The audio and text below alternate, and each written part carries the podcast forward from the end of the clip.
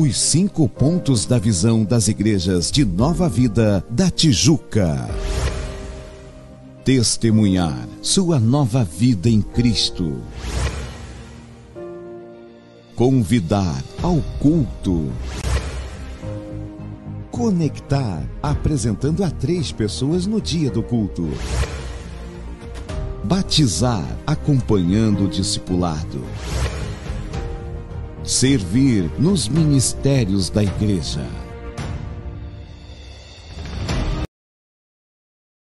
Amada igreja, graça e paz em nome do Senhor Jesus, amém? Você pode dar uma linda salva de palmas ao nosso Senhor e Salvador Jesus Cristo. A Ele a honra, a Ele a glória, a Ele todo louvor. Bom estarmos mais uma manhã na casa de Deus. Hoje, uma manhã muito especial, queridos, onde teremos o prazer, obviamente, de ouvirmos a palavra de Deus, de sermos conduzidos em louvor também pelos nossos amados irmãos do grupo Frutos Christians, do meu querido irmão Rodrigo e os irmãos queridos aqui que sempre estão conosco. Então hoje vai ser uma manhã muito especial. Então abra o seu coração, deixe seu Deus falar ao seu coração. Lembrando que hoje é apenas uma preparação, um início do que virá à noite, amém? Então, à noite eu quero convidá-lo mais ainda para estar conosco, onde receberemos nosso bispo Martinho Lutero, amém? Então, feche seus olhos, vamos orar, vamos agradecer a Deus. Deus amado, em nome de Jesus, obrigado por mais uma manhã na tua casa, mais uma manhã na tua presença, mais uma oportunidade para te louvar, para bendizê-lo. Senhor, nós queremos te pedir perdão pelos nossos pecados nesta manhã, queremos declarar nossa dependência, Deus, que somos carecedores da tua graça dia após dia, onde nós estaríamos, meu Pai, só tu tens as palavras de vida eterna.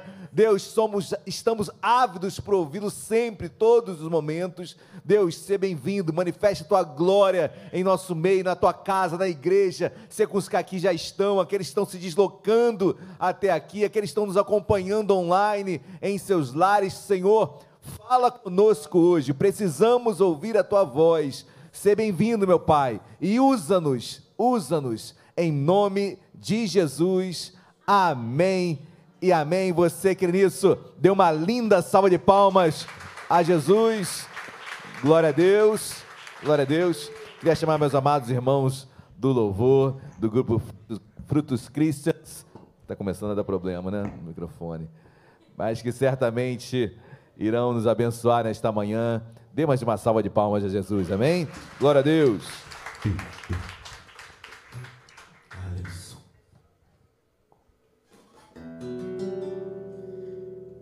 Bom dia, igreja, tudo bem? Graça e paz. Essa primeira canção é, escolhida, Segura na Mão de Deus, dificilmente eu, eu, eu, eu falo sobre isso, né? Explicar como a canção foi composta. Eu tinha uns 16, 17 anos quando compus essa canção, falando e falar sobre aquela passagem de Pedro, é, quando ele estava andando sobre as águas e começou a naufragar, mas Jesus, quando ele começou a afundar, Jesus foi ao encontro dele. Então a canção fala sobre isso. De repente você adentrou nessa manhã, eu quero te estimular a dizer que segura na mão de Deus, segura na mão do Mestre, porque Jesus está aqui nessa manhã para estarmos conosco e nos levantar cada dia.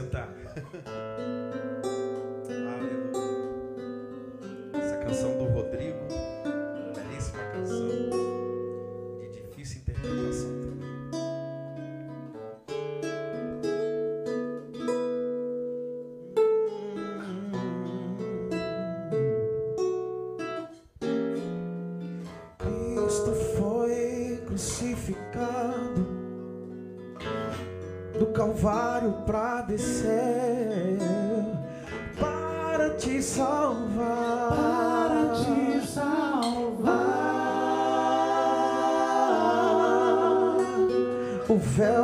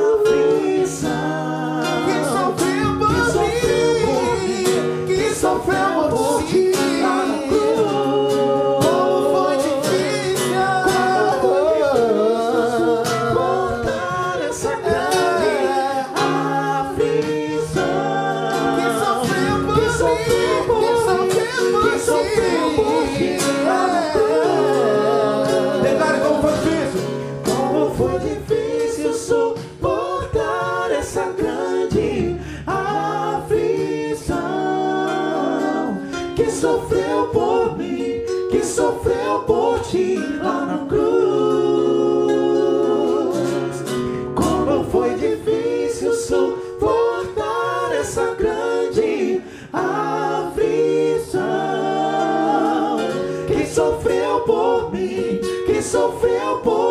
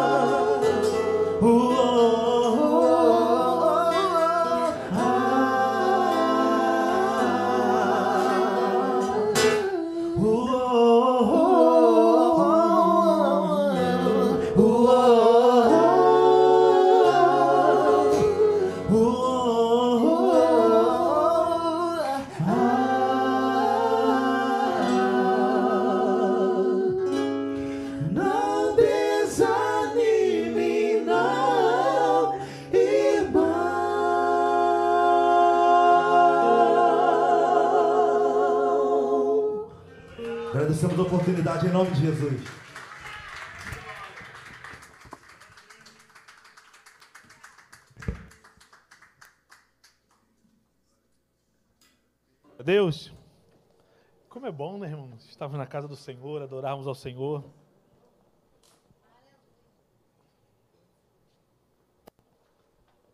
Fui consultar o meu líder ali. É, nesse momento, irmãos, de ceia do Senhor, eu gostaria de fazer uma reflexão com os irmãos. A Bíblia nos ordena isso, tá, irmão? Se você abrir sua Bíblia lá em 1 Coríntios, primeira carta aos Coríntios, no capítulo de número 11, Paulo ele vai fazendo uma reflexão acerca do que é a ceia do Senhor. E lá a partir do versículo de número 23, é, Paulo começa a relatar é, como isso acontecia, né? Ele diz assim: Porque eu recebi do Senhor o que também vos entreguei, que o Senhor Jesus, Jesus, na noite em que foi traído, tomou o pão e, tendo dado graças, o partiu e disse: Isto é o meu corpo que é dado por vós. Fazei isto em memória de mim, pois semelhantemente, pois seme- por semelhante modo, depois de haver ceado, tomou também o cálice, dizendo: Este cálice é a nova aliança no meu sangue. Fazei isso todas as vezes que beberdes em memória de mim. Versículo 26 diz: Porque todas as vezes que comerdes este pão e beberdes o cálice, anunciais a morte do Senhor, até que ele venha. A, a Santa Ceia nada mais é do que uma rememoração. Nós estamos mostrando para o mundo, declarando ao mundo, que um dia Jesus Cristo veio na terra, nasceu de mulher, Deus se, se fez homem, nasceu de mulher e morreu. Morreu na cruz do Calvário por mim e por você. Eu estava falando na EBD aqui hoje, o castigo que nos traz a paz estava sobre ele. Irmãos, pensa nisso, o castigo que seria nosso, que seria uma forma de remissão, de autopunição de todos os erros que nós cometemos, Jesus tomou para si, morrendo na cruz do Calvário. E a anunciação da morte de Jesus, a rememoração da morte de Jesus, nada mais é do que dizer: Ele morreu para que eu tivesse paz. E a Bíblia vai dizer que essa paz é uma paz que excede todo entendimento. Eu ouço às vezes dizerem: ah, mas a ceia não é uma coisa espiritual, irmãos. Tomar o suco de uva, comer o pão, realmente pode não ser algo espiritual, mas eu quero que você entenda esta manhã: o Deus de paz está neste lugar. É Ele que vai sentar comigo e conti- contigo para cear. É a presença de Jesus Cristo que é importante. Eu já vi vários estudos sobre ceia do Senhor, os elementos da ceia do Senhor. Eu já vi vários estu estudos é, sobre pensar como estariam sentados os discípulos. Eu já vi vários estudos explicando o lugar que era o cenáculo, que era o segundo lugar de uma casa, mas nada disso tem relevância se nós examinarmos as Escrituras e entendermos que os discípulos só estavam ali, não pelo cenáculo, não pelo rito judaico, mas pela presença do Senhor Jesus Cristo.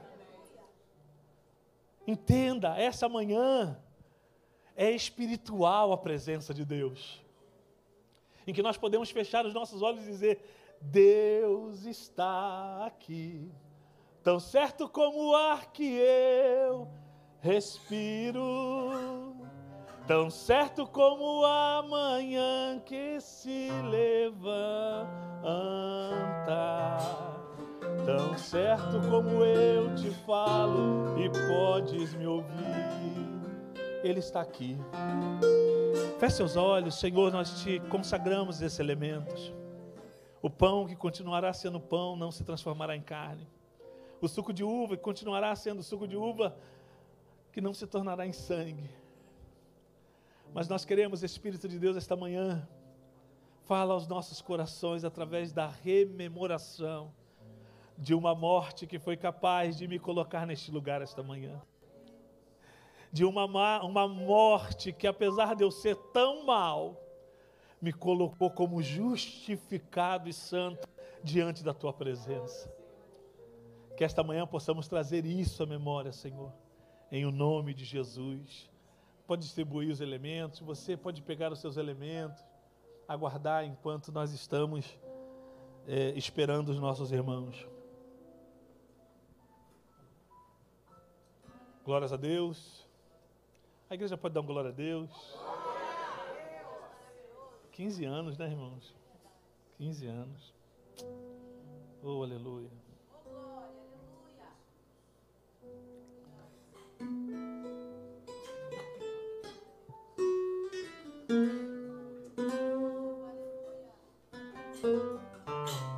Traga sua memória essa manhã, esta morte que nos traz a paz. Traga esta manhã o teu coração, que não há mais condenação para mim nem para você. Pois é Ele quem me redimiu o meu e o teu pecado. É Ele quem deixou as 99 e veio te buscar. É Ele que não te esquece. É Ele que não te abandona. É esse Deus que trouxemos esta manhã para estar conosco. Oh Senhor, porque Ele vive, posso crer no amanhã,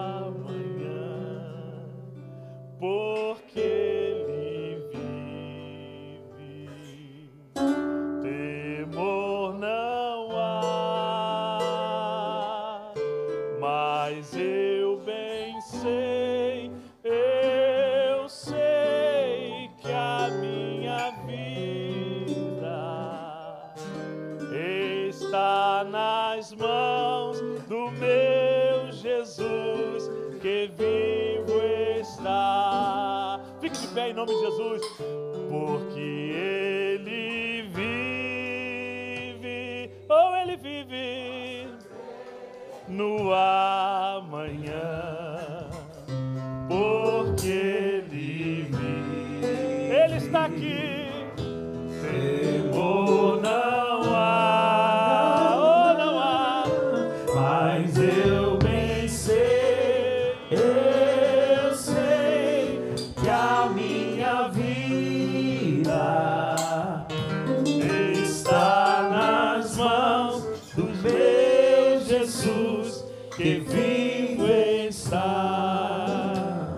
pegaram. E tendo dado graças, o partiu e disse: Isto é o meu corpo que é dado por vós. Oh, aleluia. Fazer isto em memória de mim. Você que pegou o elemento pão, comei dele todos.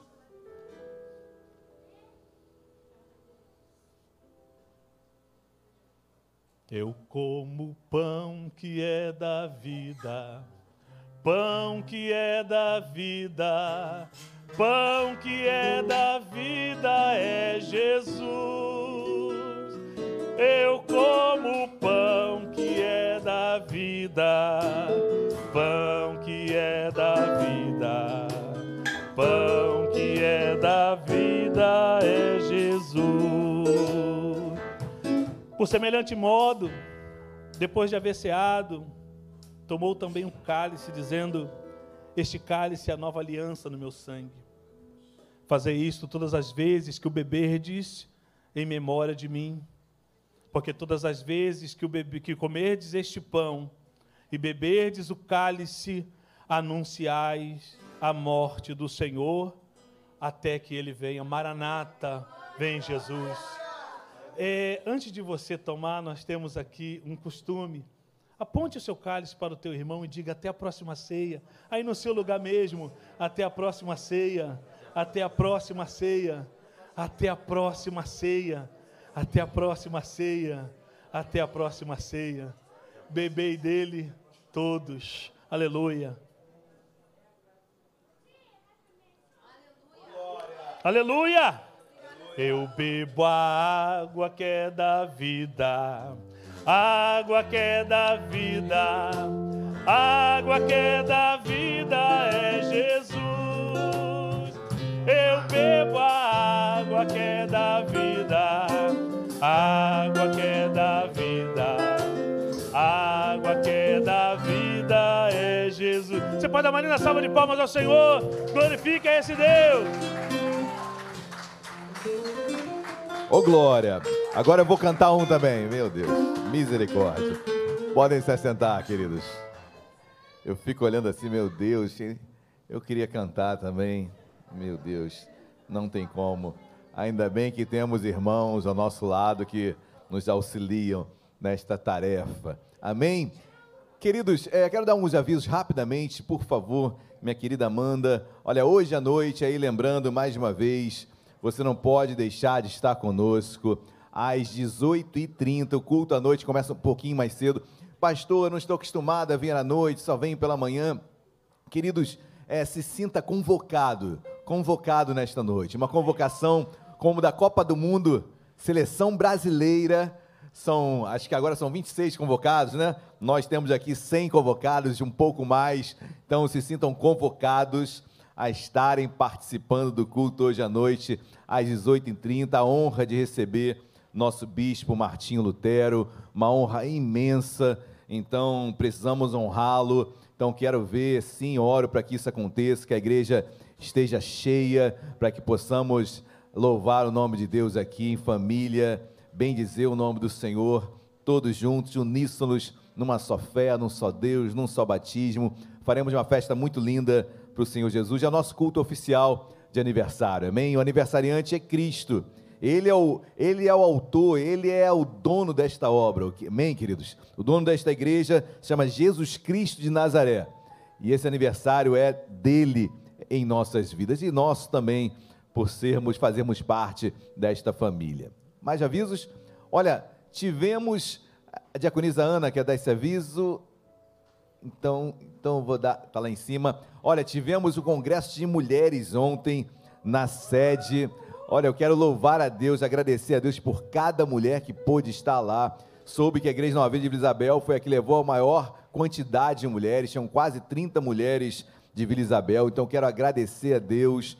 Foi um culto, a igreja estava lotada, não tinha mais espaço, super lotou, tiveram que colocar é, cadeiras extras foi um culto abençoado, abençoado. Então você, mulher, procure a diaconisa Luciana Gama, dê o seu nome para participar. Olha, toda segunda, quinta-feira, toda segunda, quinta do mês, segunda, é toda quinta, quinzenalmente, queridos. Quinzenalmente, é, às quintas-feiras, nosso culto, congresso, ou melhor, o encontro das mulheres singulares. Você, mulher, nós estamos abrindo algumas exceções também. Você, mulher casada que queira participar, procure a diaconisa Luciana Gama e dê o seu nome. Os, nossos, os encontros das mulheres são online pelo Google Meet e assim Graças a Deus, esse, esse grupo, esse ministério tem crescido bastante.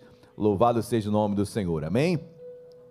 Olha, quarta-feira que vem, meu querido pastor Carlos Eduardo, mais conhecido como Cadu, nosso grande amigo, que hoje se encontra na sede, auxiliando ali diretamente o bispo Martinho Lutero.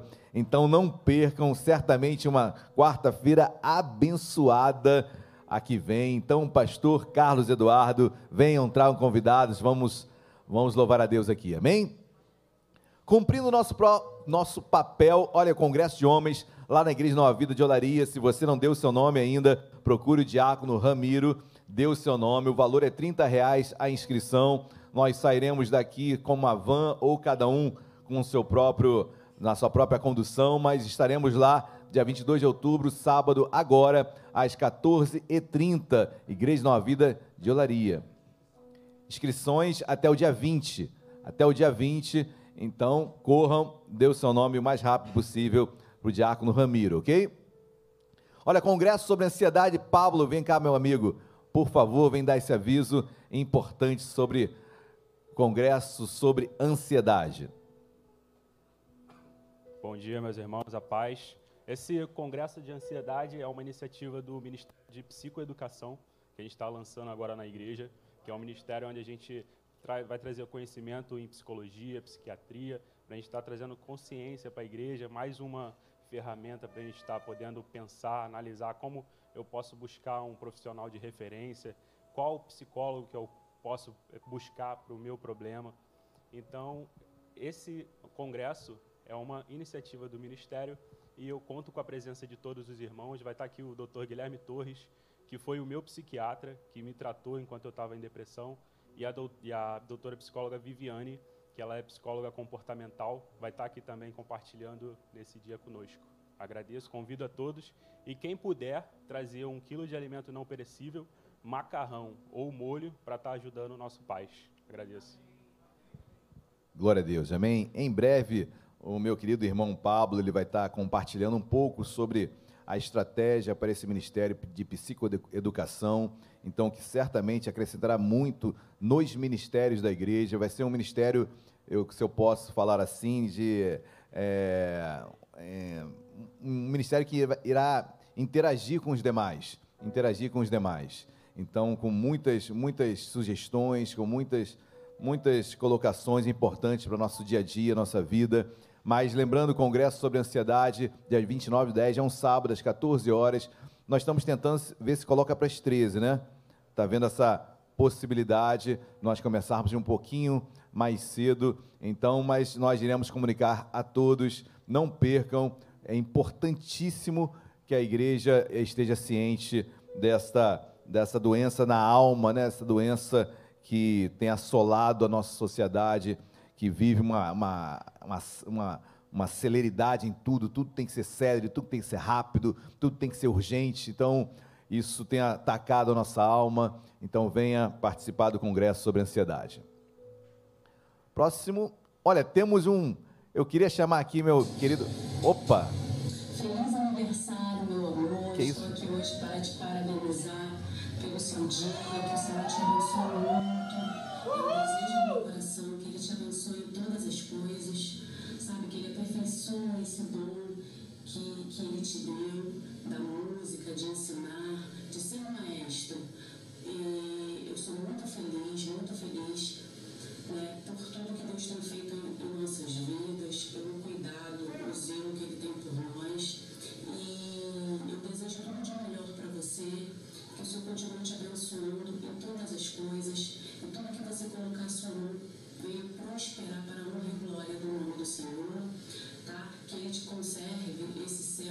Tá?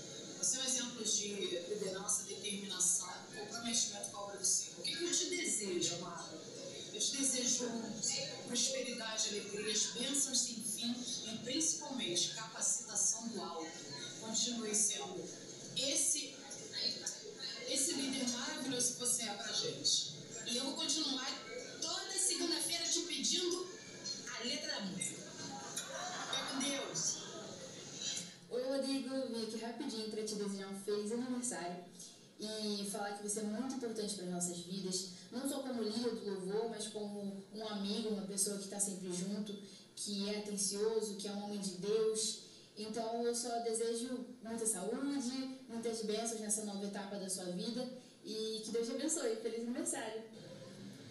Fala Rodrigão, parabéns pelo seu dia, que Deus te abençoe ricamente. Quero que você saiba que é uma honra para nós estarmos juntos no louvor, compartilhando aí desses momentos tão maravilhosos aí na presença de Deus, com essa equipe maravilhosa, com, com a igreja. Fica aí o nosso abraço para você, tudo de bom. Valeu, feliz aniversário, meu amigo. Que Deus abençoe a sua vida, que Ele possa derramar bênçãos em sua vida à frente desse lindo ministério, te dando força e garra, tá? Que Deus te proteja e te guarde de todo mal. Obrigado pelas palavras de conforto e de carinho que você sempre me dá, tá? Deus abençoe a sua vida, meu irmão. Feliz aniversário. Tudo de bom, tudo de bom. Forte.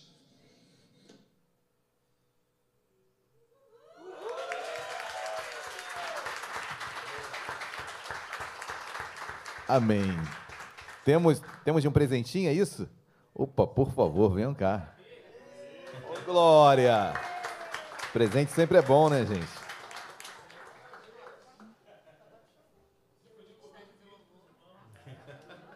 Vamos tirar uma foto aqui? Isso, Ministério de Louvor.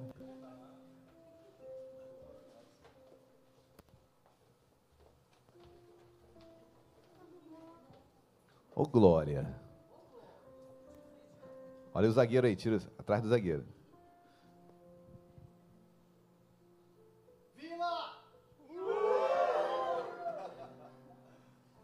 Ô, Glória.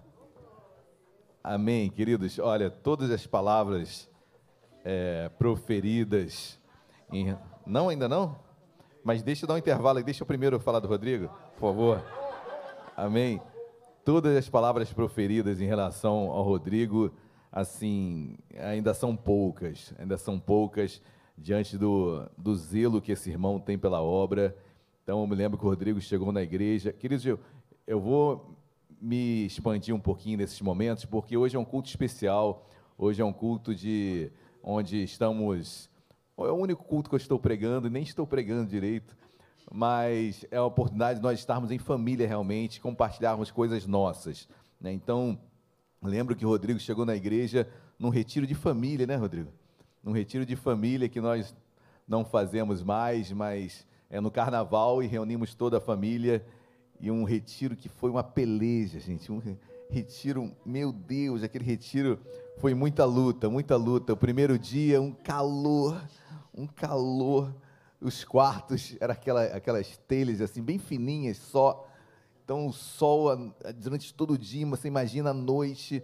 Então, mas, queridos, foi o melhor, na minha opinião, o melhor retiro de todos que nós tivemos Por não poder dormir, ficávamos lá fora a noite inteira conversando, compartilhando das coisas de Deus, os cultos que iam até tarde, a piscina, era, deviam ter umas 100 pessoas naquele retiro, a piscina era uma piscina Tony, praticamente, querido. Não é uma piscina, nem sei se os irmãos sabem o que é piscina Tony, mas é uma piscina daqui até ali, ó, até a parede, aqui.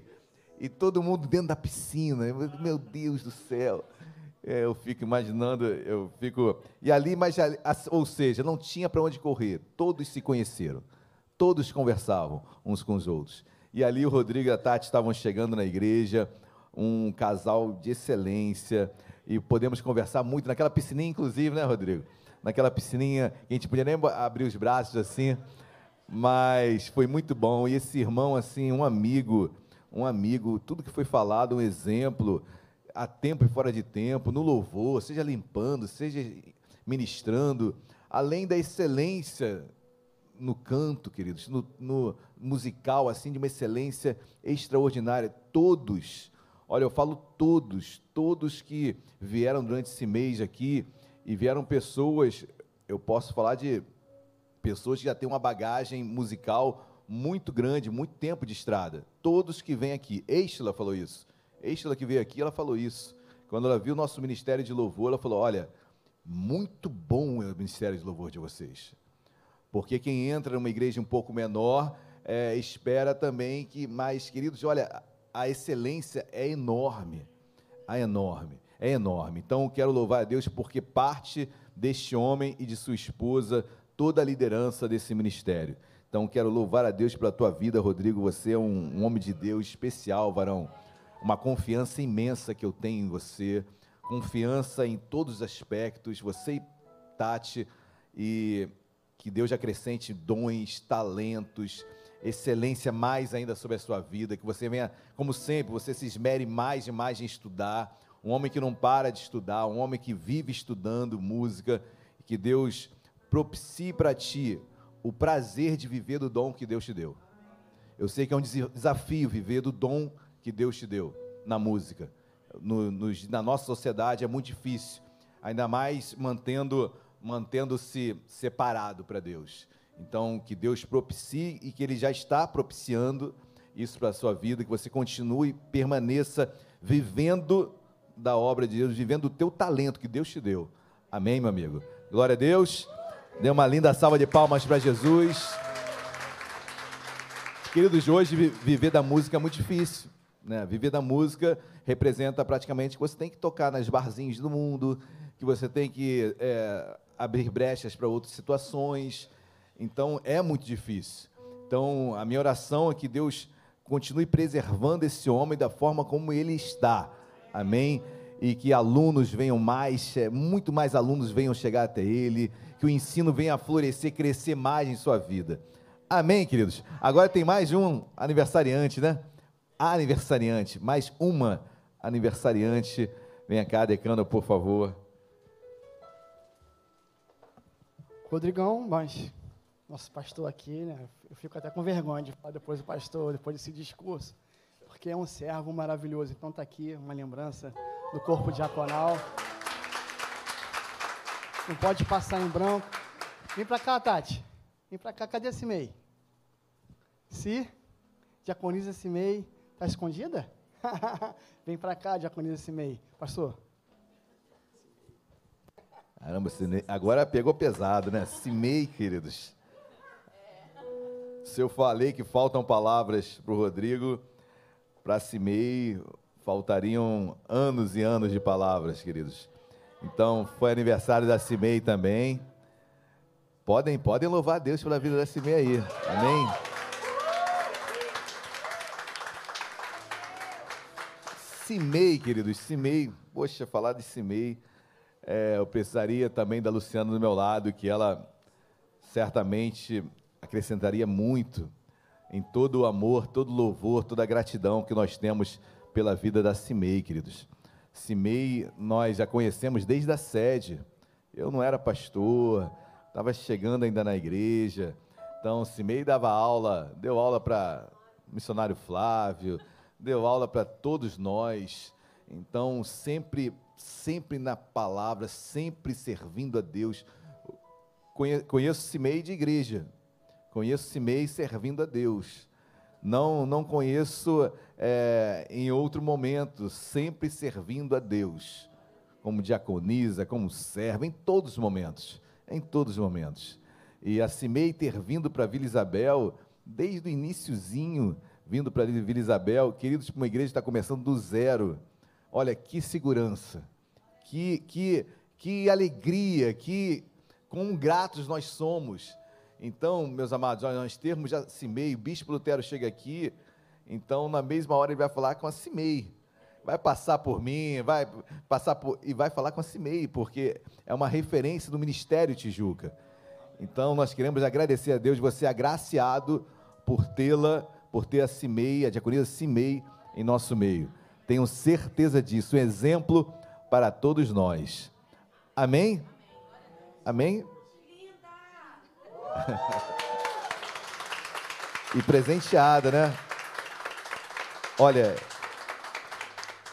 esse todinho aqui, se, se, se, você quiser compartilhar, eu, eu amo todinho, tá bom?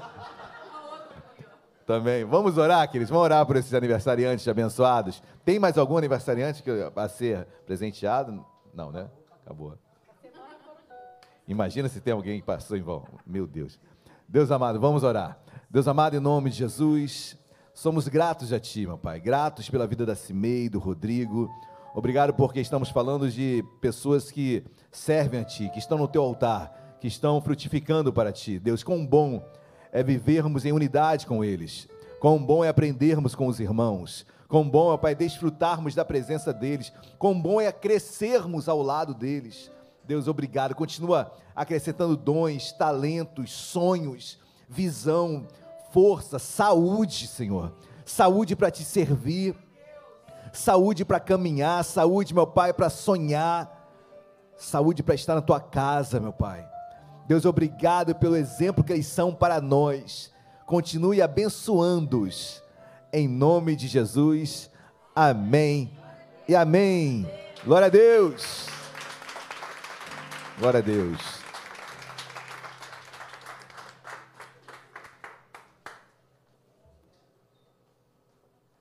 Amém, queridos. Glórias a Deus. Olha, hoje temos muitos momentos especiais. Já estou vendo ali um momento muito especial que vai acontecer daqui a pouquinho. Olha, temos vários momentos acontecerem de uma forma muito especial. Amém? É, momento de dízimos e ofertas. Queridos, abram as vossas Bíblias, por gentileza, no livro de Provérbios. Os cinco pontos da visão das igrejas de Nova Vida.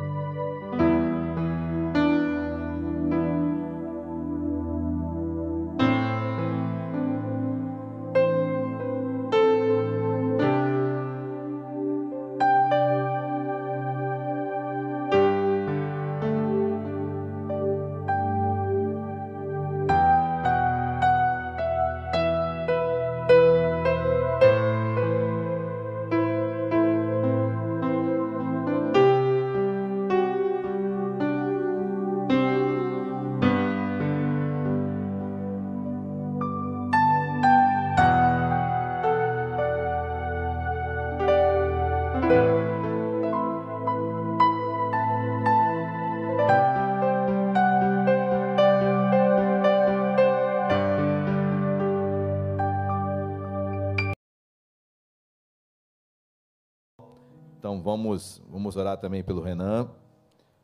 Feche seus olhos, vamos orar, queridos. Deus amado, em nome de Jesus, colocamos a Giovana nas tuas mãos. Deus, tu a conheces tão bem. Tu conheces a tua filha como uma guerreira, como, uma, como aquela que, Deus, não desiste da vida. Deus, eu te peço em nome de Jesus, cuida da tua pequenina. Cuida da tua pequenina. Deus, tu és aquele que dá e tira, tu és o dono da vida. Nada acontece sem a tua permissão. Tu, tu sabes quantos fios de cabelo tem em nossas cabeças. Deus, tu és aquele que sonda, esquadrinha corações e certamente está esquadrando, esquadrinhando os corações desses pais. Deus, coloco mais uma vez a vida da Giovana nas tuas mãos. Estende as tuas mãos sobre ela, Deus. Vai lá na caminha dela, no leito dela, em nome de Jesus, Senhor. Ser com ela, toca em sua mente, toca na sua, no seu cérebro, no seu coração.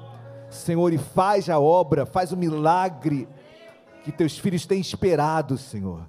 Faz o teu milagre acontecer, o teu milagre, em nome de Jesus. Amém e amém. Deus, da mesma forma, o Renan, que surpreendido nós fomos nesta manhã, que está internado, Senhor, ser com teu filho, ser com teu filho. Nós repreendemos tanto na vida dele como na vida da Marina toda enfermidade. Deus, essa praga de que toca, meu Pai, na enxaqueca, de dor de cabeça, sem cessar em ambos, Senhor nós repreendemos isso em nome de Jesus. Deus, nós profetizamos teus filhos esta noite aqui na tua casa. Deus, restaurados. Deus, repreendemos a enfermidade já. Saia, bata em retirada na vida desta família, em nome de Jesus. Nome de Jesus. E sara-os em nome de Jesus. Amém e amém. Se você já dizimou, pode devolver o seu dízimo, que Deus abençoe a todos.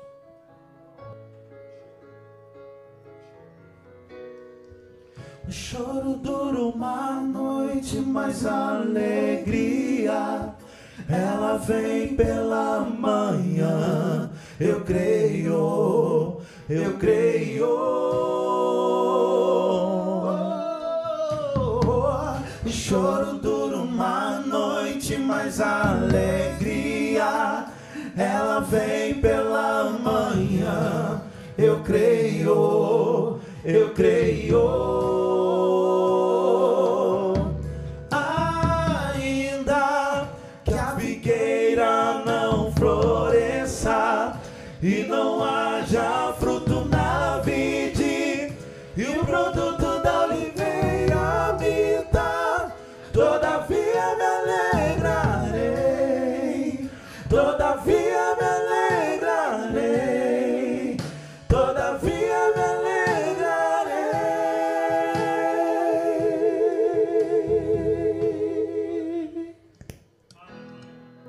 Glória.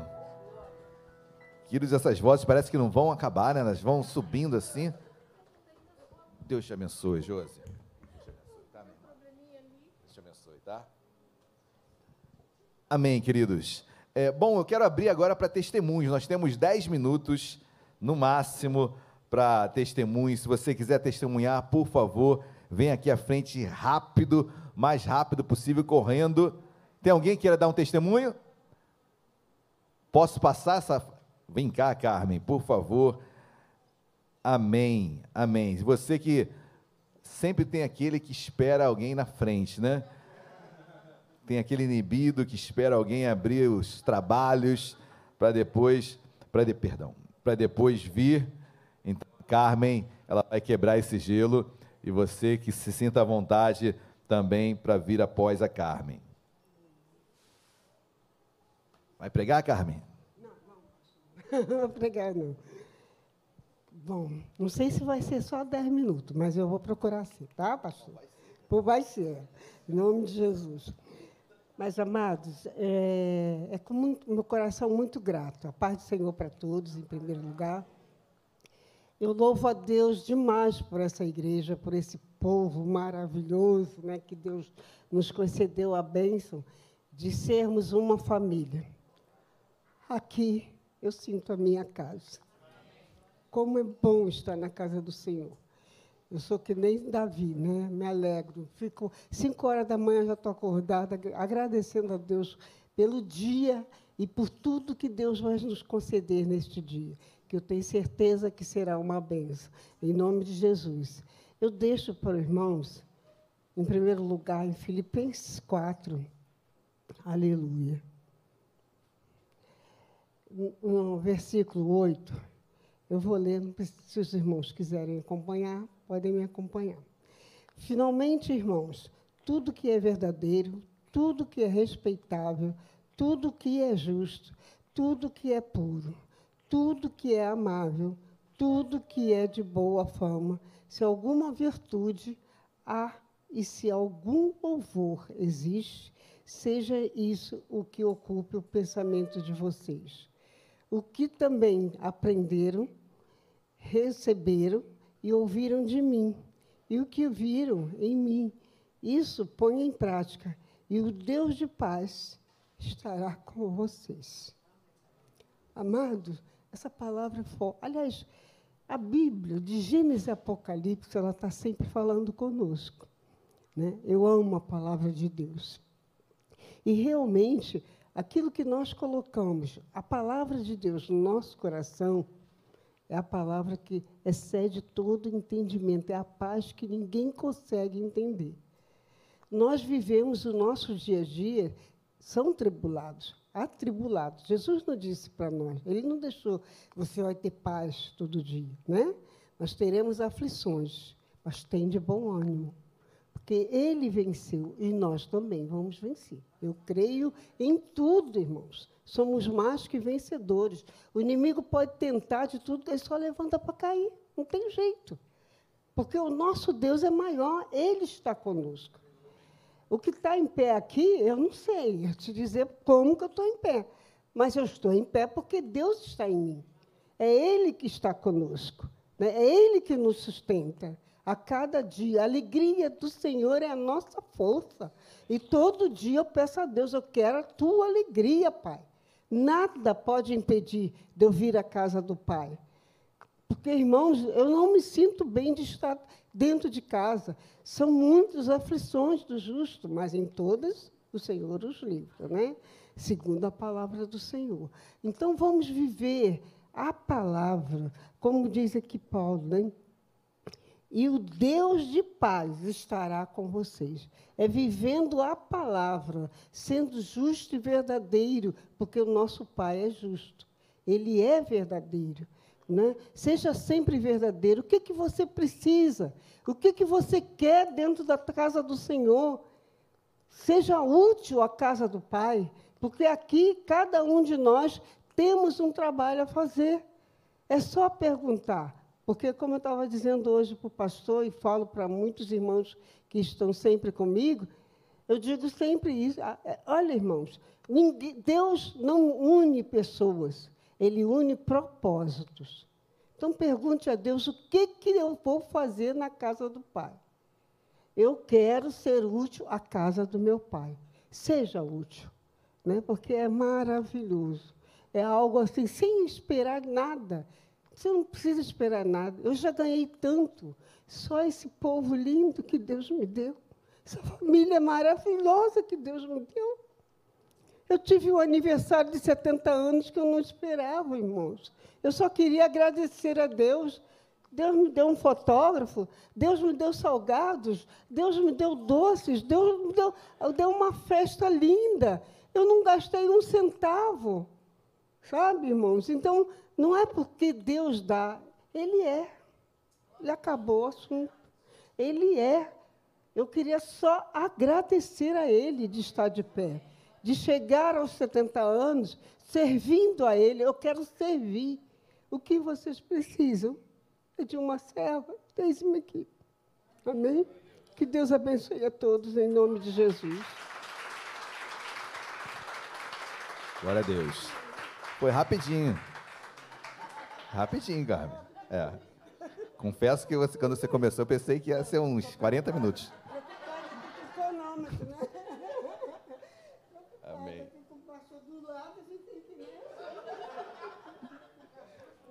Amém, queridos. Ma- Mais alguém quer dar, testemunhar? Vem cá, Carmen. Por, e Carmen. Kátia, por favor. Nossa querida Kátia. Glória a Deus. Saúdo a paz, a paz do Senhor, a igreja. É, a maioria das pessoas me conhecem, sabe que eu, há um tempo atrás, passei um, um deserto, né? Eu fui internada, peguei Covid no hospital, fiquei no CTI, passei muito mal naquele CTI. E de um determinado hospital que não nem vale a pena falar, porque nós somos servos do Senhor, né?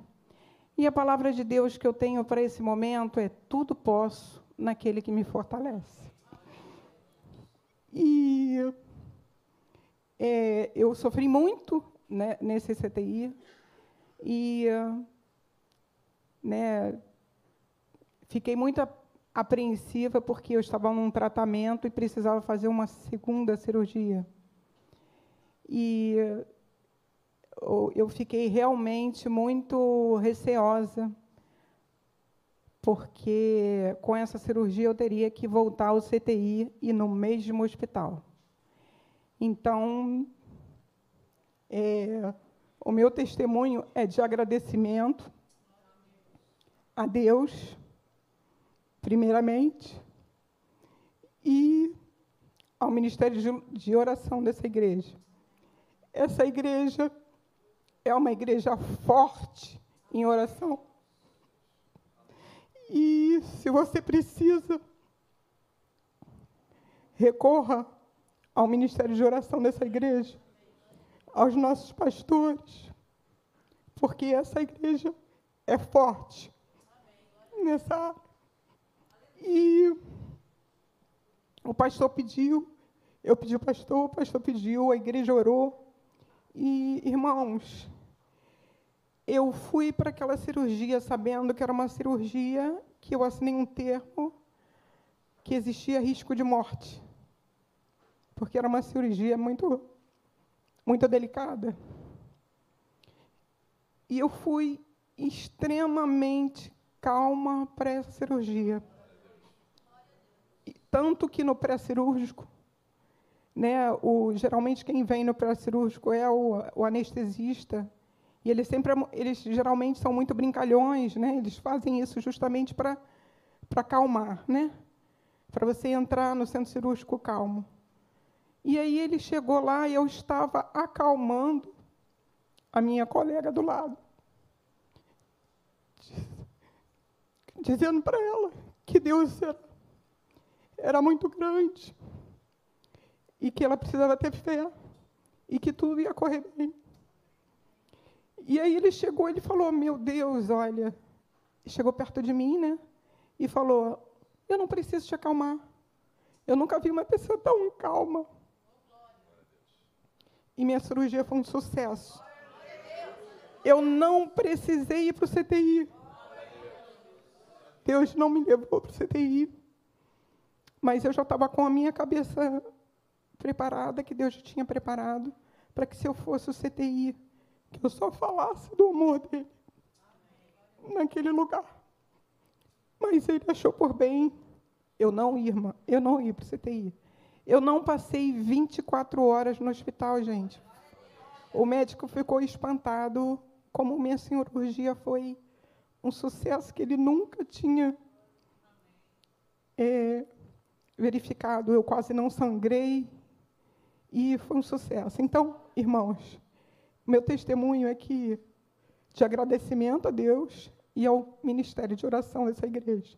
Irmãos, se vocês precisarem, recorram, porque essa igreja é forte em oração. Obrigada. Glória a Deus. Glória a Deus. Mais alguém quer testemunhar? Alexandre, por favor, missionário. Eu resisti ali, não ia falar não para não ser muito chato. Mas, irmãos, anteontem fez. Hoje é dia 16? Então, dia 13 fez um ano que meu filho faleceu. Meu filho mais velho, né? E eu fiquei pensando assim, falei, Senhor, eu, é, como é bom estar numa igreja em que Deus fala.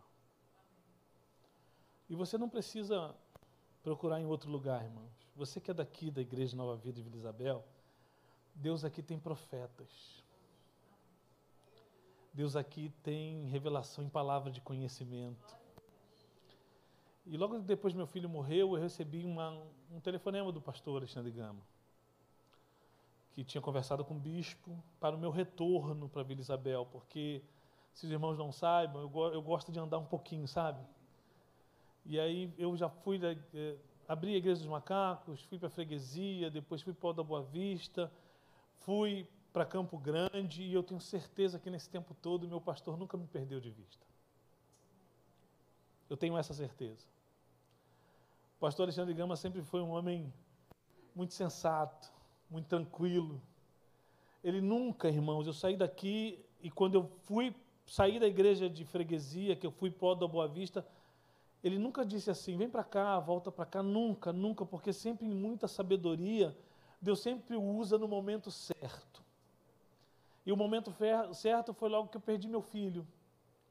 O pastor me ligou, já tinha conversado com o bispo. Eu voltei para Vila Isabel, da onde eu nunca deveria ter saído. Essa é a grande verdade, irmãos. Acreditem, eu quero dar esse testemunho como testemunho de que Deus vai derramar a bênção sobre a tua vida em Jerusalém. Quando Jesus disse para os discípulos: Não saia de Jerusalém, até que do alto seja revestido do poder, isso serve para mim, serve para você. Continue em Jerusalém, que no momento certo Deus vai derramar bênçãos sobre a tua vida. Eu não estou dizendo com isso que você não vai passar por aflição, irmãos. A Bíblia é certa. O justo, ele vai passar por aflições nesta terra. E temos passado por muitas aflições, eu e minha esposa. Mas olha, aqui nessa igreja, eu tenho tudo que eu preciso para me continuar firme, alimentado na palavra bendizendo a Deus. Acredite, as suas lutas, a minha, as minhas lutas, são para nos fortalecer, irmãos.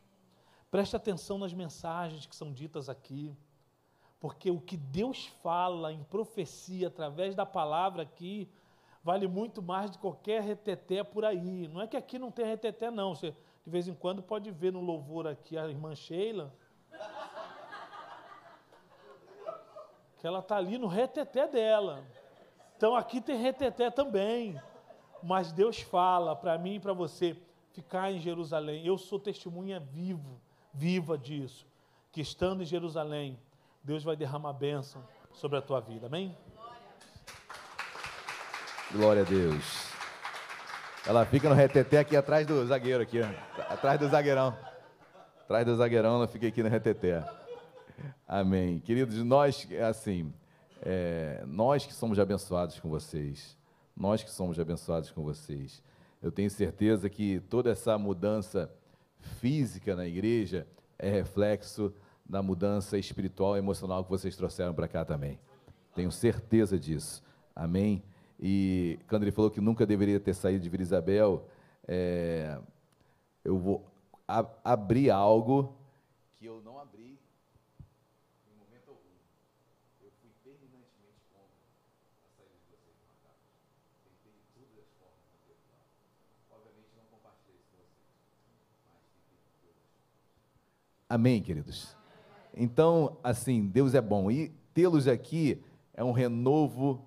para as nossas vidas, assim, imenso, imenso, imenso.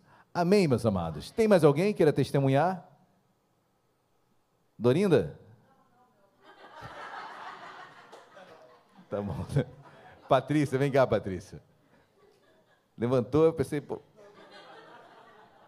Ele estava indo para o banheiro. Não. Dorinda, não acabou o culto não, Dorinda. Vem cá, Patrícia. Aí o pessoal, vem cá, Patrícia. Vem cá, Patrícia. Eu também, eu também, Patrícia, eu também. Eu fico aqui do seu lado. Vem cá, vem cá, vem cá. Pode.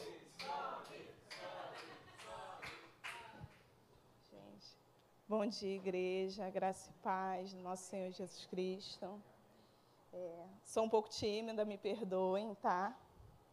Mas eu não posso deixar de testemunhar né, algo que o Senhor fez na minha vida. Até porque isso serve para os irmãos, né, para ajudá-los também. E eu gostaria de dizer que eu tenho aprendido muito com o Senhor e queria compartilhar algo. Que se alguém algum dia feri-los, o Senhor usa pessoas para curá-los. Não porque Deus precisa de pessoas, mas nós precisamos, porque somos seres relacionais. E precisamos continuar nos relacionando uns com os outros. Precisamos ter um relacionamento com Cristo e com os nossos irmãos. Eu gostaria de deixar aqui Romanos 12,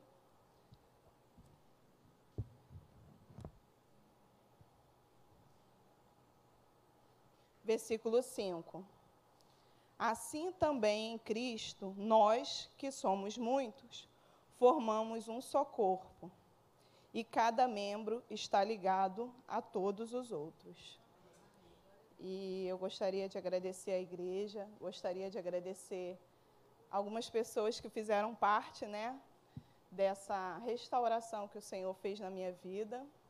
Estou resumindo aqui, mas é com muita alegria que eu agradeço a Deus pela vida da missionária Aninha, que me recebeu, diaconisa Aninha, que me recebeu, que me recebeu nessa igreja, que me rece... Tô nervosa, Aninha, me perdoa. Diaconisa Aninha, que me recebeu nessa igreja com tanto carinho, com tanto amor, foi, ela não sabe, mas ela foi instrumento de Deus na minha vida para me curar.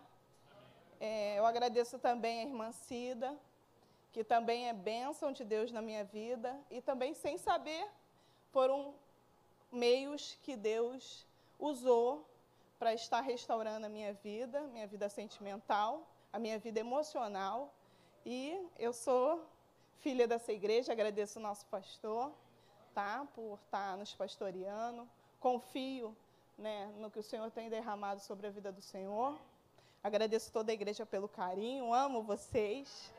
Tá bom? Sou Vila. Ô, Glória. Já estou vendo uma pregadora. Com certeza, com certeza. Sem dúvida, Patrícia. Eu que louvo a Deus pela sua vida, juntamente com a Cida, lá no departamento. Cida, Cida fala demais da Patrícia, né? Cadê Cida? Diaconisa Cida. Está lá, tá lá em cima? Então, como ela agradece pela sua vinda para a igreja. Como você tem sido o braço direito e esquerdo da Cida em todos os momentos. Amém, queridos? Eu quero pregar a palavra de Deus nesse momento. Abram as vossas Bíblias, por gentileza, no Evangelho de Cristo segundo Mateus. Mateus capítulo número 25. Eu quero ler um texto muito conhecido, não irei me alongar, apesar de que sempre falo isso, mas procurarei, é, procurarei tentar me ater ao tempo. Mateus capítulo 25, você que achou, por gentileza, coloque-se de pé. Mateus capítulo 25, a partir do versículo 1. Todos acharam, amém? Diz assim a palavra de Deus: Então o reino de Deus será semelhante a dez virgens que, tomando as suas lâmpadas, saíram a encontrar-se com o noivo. Cinco dentre elas eram nécias e cinco prudentes. As nécias, ao tomarem as suas lâmpadas, não levaram azeite consigo. No entanto, as prudentes, além das lâmpadas, levaram azeite nas vasilhas. E, tardando o noivo, foram todas tomadas de sono e adormeceram. Mas à meia-noite ouviu-se um grito: Eis o noivo, saí ao seu encontro. Então se levantaram todas aquelas virgens e, prepa e prepararam as suas lâmpadas. E as nécias disseram às prudentes: Dai-nos do vosso azeite, porque no as nossas lâmpadas estão se apagando. Mas as prudentes responderam: Não, para que não, não nos falte a nós e a vós outras. Ide antes aos que o vendem e compraiam. E saindo, as, saindo elas para comprar, chegou o noivo, e as que estavam apercebidas entraram com ele para as bodas, e fechou-se a porta. Mais tarde chegaram as virgens nécias, clamando: Senhor, Senhor, abre-nos a porta. Mas ele respondeu: Em verdade vos digo que não vos conheço. Vigiai, pois, porque não sabeis o dia nem a hora.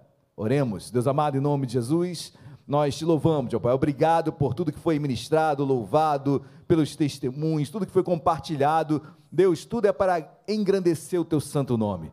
Obrigado, meu Pai, pela tua condução, obrigado pela tua vida em nós. Senhor, agora nesse momento principal da liturgia da igreja, fala conosco, abre os nossos ouvidos espirituais, levamos as nossas mentes cativas a ti, joga por terra todo cansaço mental e espiritual e fala conosco, em nome de Jesus. Amém e amém. Podem se assentar. Queridos, essa passagem os irmãos conhecem tão bem quanto eu, uma passagem que você já leu ela em vários momentos, já ouviu pregações, mas eu quero come a começar com o pano de fundo, é, uma, uma impressão minha que eu tive quando eu começava a ler as primeiras leituras desse texto. Eu sempre li esse versículo 1 com muita, muitas curiosidades e muita, muita, muitas dúvidas sobre esse versículo 1, que diz assim: Então o reino dos céus será semelhante a dez virgens que, tomando as suas lâmpadas, saíram a encontrar-se com o eu ficava imaginando um noivo, dez virgens. É isso mesmo? O noivo vai se casar com dez virgens? Poligamia na Bíblia? Que loucura! Meu Deus, uma, uma analogia que, que Cristo faz, onde o noivo se encontra com dez virgens, e aí ele vai se casar com as dez, é isso mesmo? Então, queridos, sempre essa foi, no, é, quando comecei a ler a Bíblia, sempre com muitas indagações e dúvidas, e a leitura, a princípio, a priori, nos leva a esse entendimento errôneo, errôneo sobre o texto, porque falta para nós contexto, para entendermos o texto. E o contexto fala de um casamento judaico. E aí eu preciso entender um pouquinho sobre o casamento judaico. Tivemos uma aula domingo, primeiro domingo do mês, à noite, com o presbítero Eduardo, falou um pouquinho sobre como era o casamento judaico, mas dentre tantas é, facetas do, do casamento judaico, ele, ele acontece em três momentos. Primeiro momento, o noivo, ou melhor, o pretendente, vai à casa do pai da menina e ali ele vai conversar, pedir, pedir a bênção do pai para o casamento, vai oferecer um dote, esses eram os costumes judaicos, oferecer um dote para se casar com a sua pretendente. Em aceitando, em o pai aceitando, aprovando é, o rapaz como futuro noivo, aí acontece o segundo momento, que é o noivado. O noivado para o judeu é de suma importância, tomado equiparado ao casamento. Tanto é se em meio ao noivado o homem, o noivo, falecer, a noiva tem todos os direitos de receber é, é, herança como se estivesse casada, ou seja, o, o noivado e o casamento são equiparados com a mesma importância. Pós-noivado tem o terceiro momento que é a festa, são as bodas, as bodas, as festas de casamento.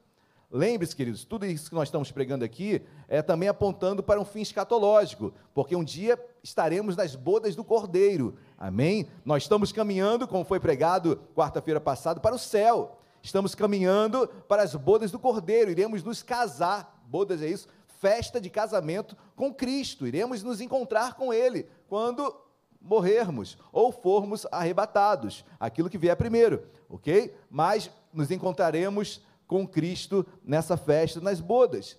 Então, mas não é só isso o casamento judaico. O casamento judaico também tem um, algo interessante, que aí tem traz um entendimento totalmente é, peculiar sobre o texto, aí você começa a entender o texto. Quando o noivo ia até a casa da noiva, ele ia com seus amigos, e a noiva, ela tinha, no mínimo, dez, vamos dizer assim, damas de honra, dez, dez amigas íntimas, dez pessoas que eram de grande estima para ela. Essas dez virgens aqui são as dez companheiras da noiva, que nem é mencionada aqui nesse texto, nessa analogia que Jesus faz, a noiva nem é mencionada. Se menciona apenas essas dez virgens, que são as damas, entenda para os dias de hoje, as damas de honra, as amigas íntimas. Dez virgens, esse, esse virgem não no sentido de pureza, de virgindade em si, mas no sentido de intimidade, eram íntimas da noiva, eram amigas realmente é, de confiança daquela noiva. Deu para entender isso, gente? Então, no casamento judaico, essas dez virgens são essas dez acompanhantes da noiva. E elas têm uma importância imensa no casamento. Porque o noivo, queridos, interessante isso, e o presbítero falou um pouquinho, o noivo não tem hora para chegar na casa da noiva. No casamento judaico, quem espera é a noiva. Nos, nos, nos costumes ocidentais, a, a, o noivo é que fica esperando a noiva chegar. Aí vem aquele tempo todo para a noiva chegar, aquela expectativa toda. No casamento judaico, não. O noivo não tem hora para chegar. Não tem hora marcada. Ele pode chegar a qualquer hora, geralmente à noite, mas não tem hora para chegar. Mas essas dez virgens, essas dez companheiras, elas precisam estar atentas à chegada do noivo. Elas precisam estar com as suas lamparinas, com as suas é, lâmpadas acesas. Por quê? O noivo chegou, queridos. Depois, o noivo chegou na casa da noiva. O pai cedia a sua filha para o noivo. O noivo ia para a festa juntamente com a noiva. E nessa caminhada, queridos, lembre-se, pense no, nos tempos daquela época. Obviamente não havia light, né? não havia energia elétrica. Então as ruas estavam escuras, terra, chão batido e escuridão. Então as lamparinas das dez virgens eram essenciais, primeiro, primeiro, para é, direcionar, primeiro para servir ao noivo, servir para que o noivo chegasse até o local e também para destacá-lo. Aquela chegada de honra, as luzes estão chegando, o noivo está chegando uma, uma, algo de honra para o noivo, a importância do noivo estava já acentuada, denotada pelas lâmpadas que vinham de longe, já demonstrando: olha, um noivo está chegando. Ele é o principal. Ele é o principal da festa. E claro, quando eu estou falando isso, queridos, não é fazer diminuta a noiva, nem, nem diminuir nada a mulher, muito pelo contrário. É porque o noivo aqui simboliza Cristo. Jesus está voltando é uma, é uma analogia apontando para o final dos tempos. Jesus está voltando. Ele tem que, nós devemos servi-lo. Nós temos que é, é, exaltá-lo, honrá-lo. Então, essas dez virgens, queridos, sou eu, é você, somos nós. Nessa analogia, é a igreja. A igreja que precisa servir com a sua luz. Você é a luz do mundo, amém? Nós somos a luz do mundo. Você pode, como diz Mateus capítulo 5, versículo 15, você pode pegar uma lamparina e esconder ela debaixo de uma vasilha? Você até pode, mas ela vai iluminar alguma coisa? Nada. Geralmente se coloca ela no lugar mais alto da casa, para que a casa toda seja iluminada. Nós somos essa luz. Onde nós chegamos, temos que iluminar. Daí a importância dessas dez virgens, queridos. Então entenda, elas tinham duas funções especiais. Primeira, servir o noivo iluminando o seu caminho para que ele chegasse na festa. Serviço. Segundo ponto, segundo ponto, exaltá-lo, honrá-lo. Quando as portas da, das festa, da festa se abrem, quem está ali, naquelas luzes todas, o noivo chegando. Servidão e honra. Queridos, eu quero profetizar para as nossas vidas nesse novo ano: servidão e honra que venhamos servir a Deus a tempo e fora de tempo, mais ainda do que servimos, e honrando a Deus, que Deus seja honrado através das nossas vidas, porque, queridos, o que, é, o que são as trevas? Quem criou as trevas? Quem criou as trevas? Satanás, Deus. Se os Deus é criador de todas as coisas, a princípio pensamos que Deus criou mas Deus não criou treva nenhuma, queridos. As trevas é a ausência de luz. Treva não tem, não tem criação por si só. O mal não tem criação por si só. O mal é a ausência do bem. Joga a luz aqui, acabou trevas. Agora, se eu, desligar as, se eu desligar as luzes, as trevas aparecem. As trevas só existem quando não há luz. Onde eu chego, as trevas têm que sair, são dissipadas. Não tem vida por si só só encontram vazão quando o homem e a mulher de Deus deixam de ser luz. Aí o mal toma partido, o mal toma ocasião. Mas se tem luz, as trevas precisam e são dissipadas.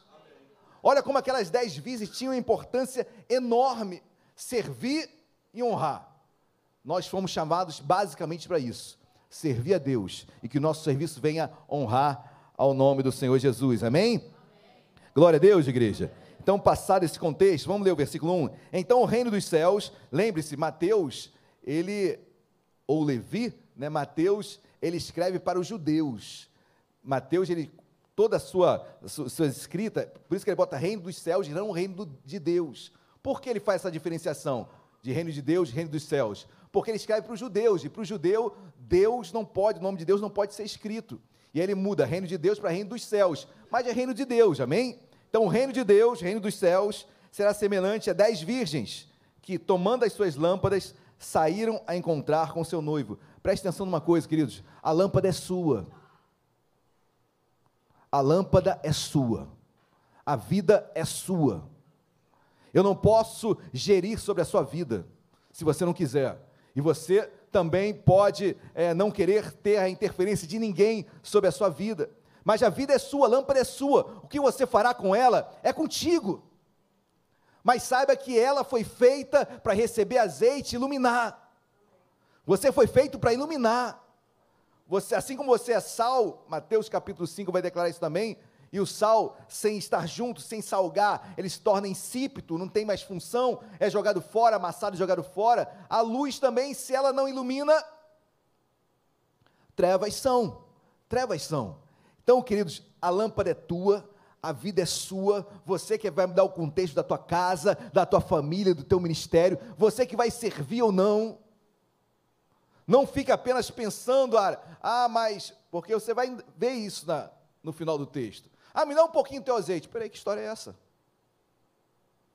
Responsabilidade é responsabilidade. Só se aprende responsabilidade quando. Mas entendo, entendemos nós que, por vezes, poxa, mas por que não deu um pouquinho de azeite para outra? Porque eu preciso aprender o que é responsabilidade. Eu preciso aprender o que é serviço. Eu preciso saber o que é incumbência minha e é minha. Porque é muito fácil eu querer depois é, ter ajuda, mas por muitas vezes ajudamos no bom sentido, mas só estamos prejudicando. Porque aquela pessoa nunca mudará o seu quadro, nunca mudará sua, as suas atitudes, sempre será a mesma.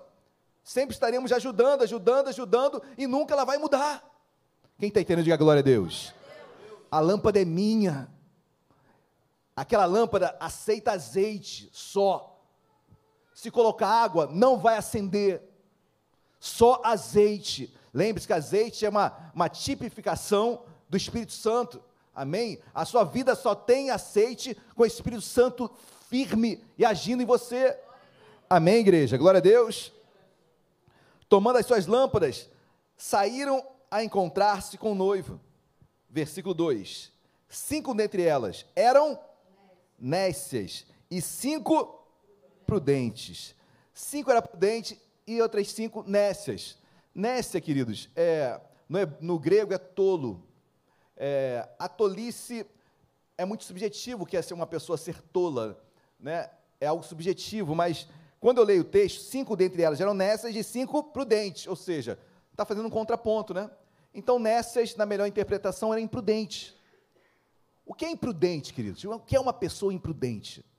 Eu estou falando de mim, tá bom? Eu estou falando de você, você é essa virgem. Você é uma das, essas, dessas dez, talvez. Ah, pastor, eu sou, eu sou prudente. Ah, pastor, eu sou imprudente. Querido, eu creio que nós sejamos as duas. Momentos de imprudência, momentos onde eu sou mais prudente. Então, deixa Deus falar contigo, amém? Não se coloque logo num polo, já basta os polos que é, já, nos, já nos remetem a, a, a extremos, amém? Eu sou uma pessoa muito equilibrada, a Bíblia é super equilibrada. A Bíblia é super equilibrada, queridos. Apesar de sempre se posicionar. Amém? Sempre se posicionar. Mas, queridos, quando eu olho isso e vejo, olha, prudente e imprudente.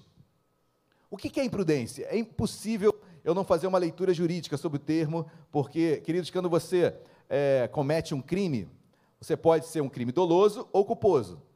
Dolo, quando há vontade, culpa, quando não há vontade direta mas você, por negligência, imprudência ou imperícia, cometeu aquele ato. Amém? Mas não foi com dolo, não foi com vontade que você fez aquilo, mas por culpa.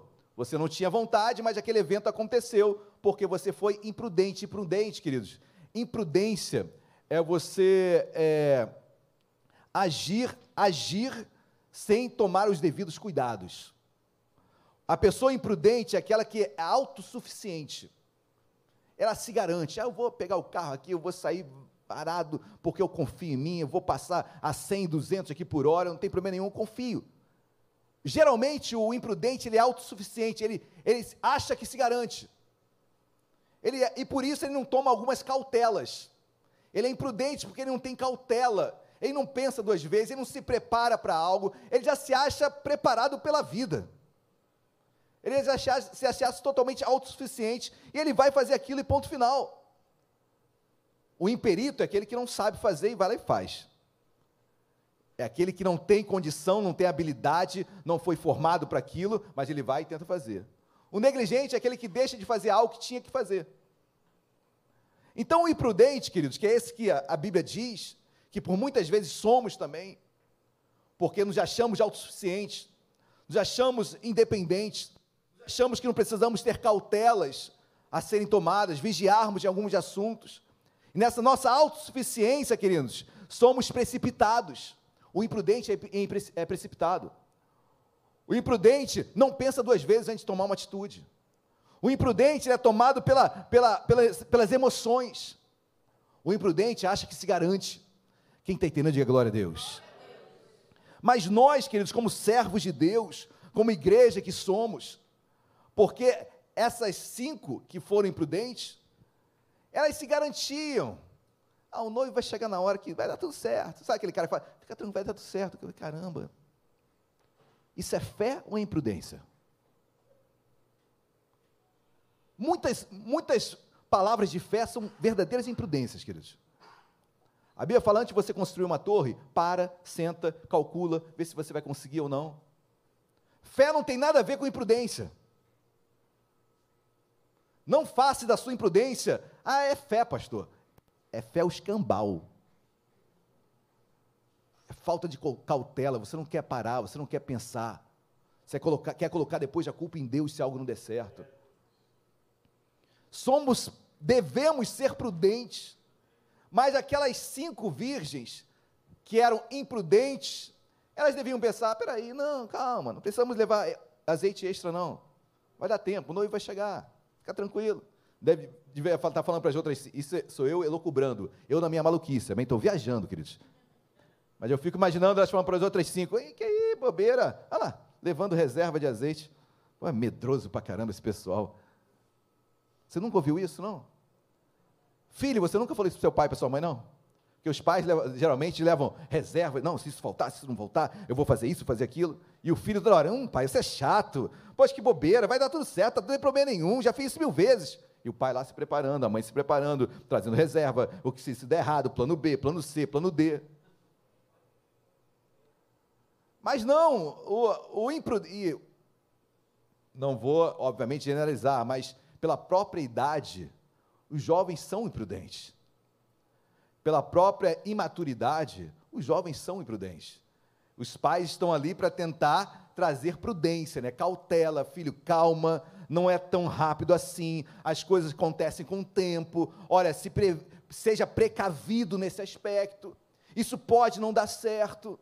Se não der, olha, já pensou nessa situação aqui? Mas não vai faltar azeite nada, isso é bobeira. Já fui em vários casamentos. Ih, tem uma amiga minha que eu fui no casamento, fui dama de honra. Chegou na hora certinha, o noivo. Noivo chegou na hora. Não precisou levar azeite nenhuma. Queridos, quantas vezes você vai ouvir isso no reino de Deus? Ah, mas você já, já, já, já leu a palavra? Tá bom, já foi para a igreja. Que ler Bíblia o quê? Que estudar a Bíblia? Não, já basta que eu estou indo na igreja.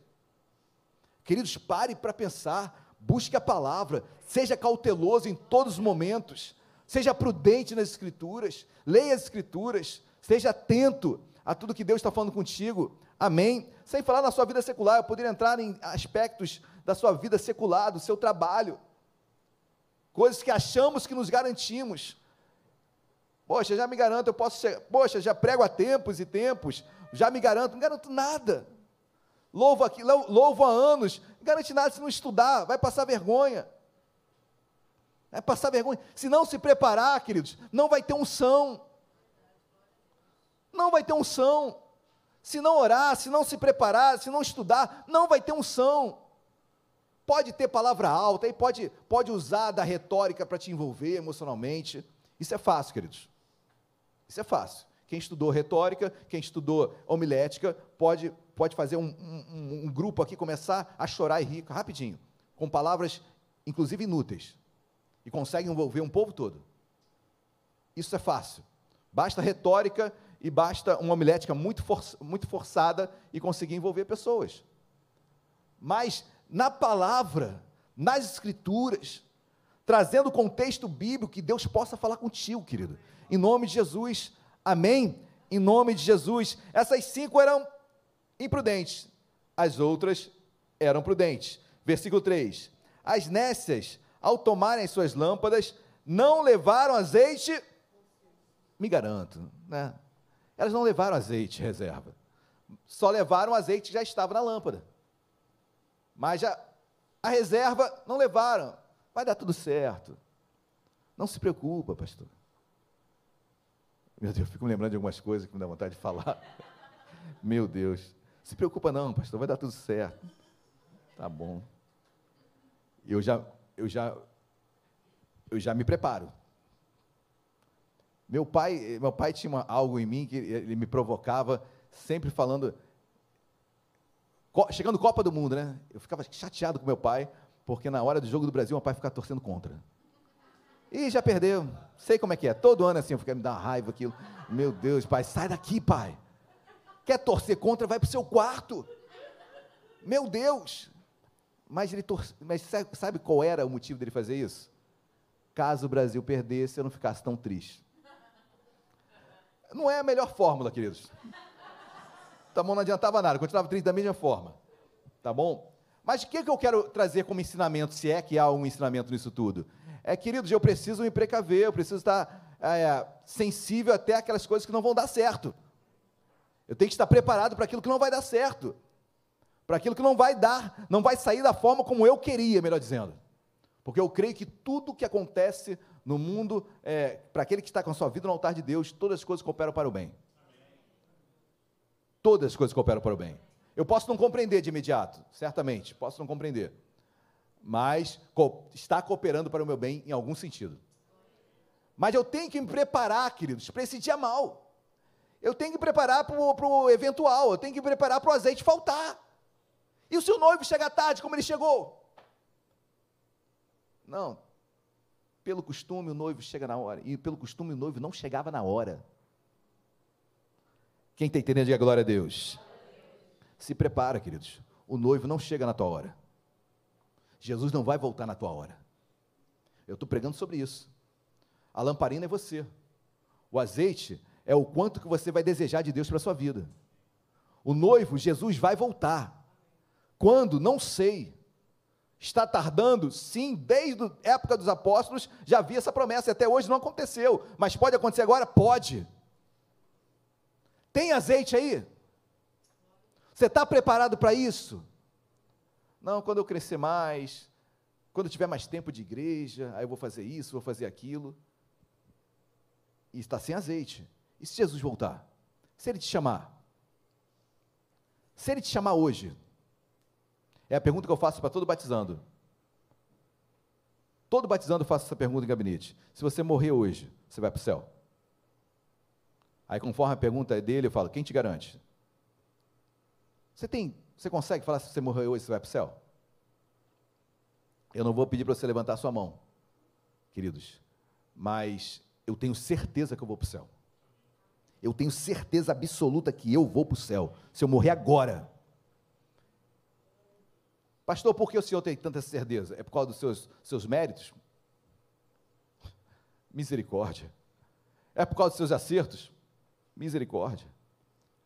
Porque hoje eu acerto, amanhã eu erro. Quem me garante é Cristo na cruz por mim. O mérito está em Cristo, no que ele fez na cruz, por mim, por você, por todos nós. Isso não é um álibi para que eu ande de qualquer forma, muito pelo contrário, me enche de responsabilidade para andar reto. Muito mais reto eu preciso andar, porque a obra foi dele. Amém, igreja? Glória a Deus. Então seja prudente, continue caminhando com Deus, vigia em santidade, veja onde você está errando, mude. Amém? Você precisa de ter reserva de azeite, você precisa estar caminhando com Deus. Glória a Deus. Versículo 4. No entanto, as prudentes além das lâmpadas, levar azeite nas cautela. cautela. Elas eram precavidas. Elas tinham azeite na vasilha. Se faltar, se não der certo, se não for da minha forma, da minha maneira, eu já estou preparado. Eu já tenho como agir aqui. Eu já tenho um plano B, C, D para adotar. Mas eu vou chegar lá. Amém, igreja? Eu vou iluminar o caminho. Eu vou glorificar o nome de Deus. Como? A forma, pela cautela, eu já me preparei. Seja cauteloso, se prepare. Amém? Amém, igreja? Glória a Deus. Tempos difíceis virão, são, foram e virão. Para o crente, querido, não tem tempo fácil. Não tem tempo fácil. Então se prepara, tenha cautela, saiba onde você está pisando. A Bíblia diz para você não ignorar os desígnios de Satanás. Ou seja, não, não ignore a forma dele agir. Se prepare com cautela. Então tem que me armar. Eu tenho que entender quais são as estratégias do inferno. Eu tenho que entender qual é o meu propósito. Qual é o teu propósito nessa terra? Para que Deus te chamou? O que você vai iluminar? Onde você vai honrar esse noivo? Queridos, eu quero, eu quero chegar nas bodas. Queremos chegar nas bodas do Cordeiro, amém? Queremos chegar lá, queremos ir para o céu. Então tenho que ser cauteloso, vigiar onde eu estou indo, com quem eu estou falando, com quem eu estou conversando, com quem que eu me abro. Quais são as minhas companhias? As más conversações corrompem os bons costumes. Com quem que eu estou abrindo meu coração? Porque a Bíblia diz: tem alguma coisa que deve guardar, guarda o teu coração. Quem é você que abre suas intimidades para todos? Seja prudente. Existe uma palavra que diz assim, é um adágio popular, né? confie desconfiando.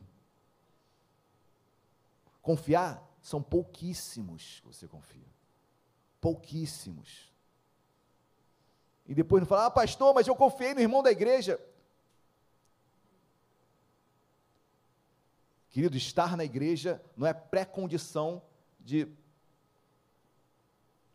tudo perfeito. Não é. Quem está entendendo, diga glória a Deus. Versículo número 5. Tardando o noivo, foram todas tomadas de sono e tardando, demorando o noivo, o noivo demorou, queridos. Como era de costume ele demorar. O noivo demorou. Algumas coisas vão demorar em nossas vidas. Algumas coisas não serão no nosso tempo. O problema é que a Bíblia diz que todas, ou seja, as dez, tanto prudentes como imprudentes, a Bíblia diz, tomadas de sono, adormeceram, dormiram. Até as prudentes dormiram, porque tinha uma função também nas dez virgens. Eram, elas é que anunciavam a vinda do noivo. Noivo está chegando, lamparina seda, noivo chegando. Ou seja, estavam dormindo. Não estavam cumprindo com o ofício delas, com o serviço que eram delas. Quem está entendendo, diga glória a Deus. Querido, em nome de Jesus, não durma porque algo está demorando. Não pare de trabalhar porque algo está demorando. Não pare de lutar porque algo está demorando. Não pare de vir à igreja porque algo está demorando. Lembre-se de Pedro, Tiago e João no Getsemane, dormindo enquanto Jesus orava. Senhor, se possível, passe de mim esse cálice. Jesus, dos seus poros saindo sangue, no estresse extenuante, no estresse absurdo. E Pedro, Tiago e João dormindo. Um, momento mais, um dos momentos mais difíceis de Cristo na terra. Pedro, Tiago e João dormindo. Que eles não permita, que, porque as, em virtude das coisas não estarem acontecendo no teu tempo, que você pare. Amém, igreja? Glória a Deus. Continua caminhando, lutando, buscando a Deus, porque o tempo vai chegar, o noivo vai chegar. Entenda o noivo, não apenas Cristo que voltará, mas o milagre teu está chegando. Vai ficar dormindo? Vai ficar parado? Vai perder aquilo que Deus tem para você. Quem está entendendo, diga glória a Deus. Versículo 6, perdão, eu vou acelerar, ok? Versículo 6: Mas à meia-noite ouviu-se um, eis o noivo, saía ao seu encontro. Alguém gritou, queridos. Preste atenção numa coisa: se você não fizer, outro vai fazer. Se você não fizer, outro fará. A obra de Deus não para, queridos. Se eu sair desta igreja, tenha certeza, no dia seguinte, outro já está aqui pregando e levando e conduzindo, glória a Deus, esta igreja. A obra de Deus não para. Não para. Se você não quiser, tem outra lâmpada pronta para ser colocado azeite. Só que Deus conta contigo. Só que Deus chamou. E Ele ama vê-lo é, trabalhando e servindo na casa de Deus, em tantos lugares. Deus tem isso para você. Essa lâmpada é tua, o azeite é para ser colocado aí. Amém, meus amados? Então, à meia-noite, o noivo chegou. Versículo 7. Então se levantaram todas aquelas virgens e prepararam as suas lâmpadas. E as nécias disseram aos prudentes: Dai-nos do vosso azeite, porque as nossas lâmpadas estão se apagando. Mas as prudentes responderam: Não. Vou repetir: Não. Mas as prudentes disseram: Não. Poxa, que injustiça. Não. Um pouquinho só. Não. Custa dar um pouquinho. Todo. Não. Poxa, mas não tem que dividir as coisas? Não! Senão você não vai aprender. Queridos, claro que existem momentos e momentos, ok? Entendo o que eu estou falando. Mas, se é recorrente, se não há mudança, até quando você vai ficar dando na boca? E se você ora por mudança, até quando dar na boca mudará esse quadro?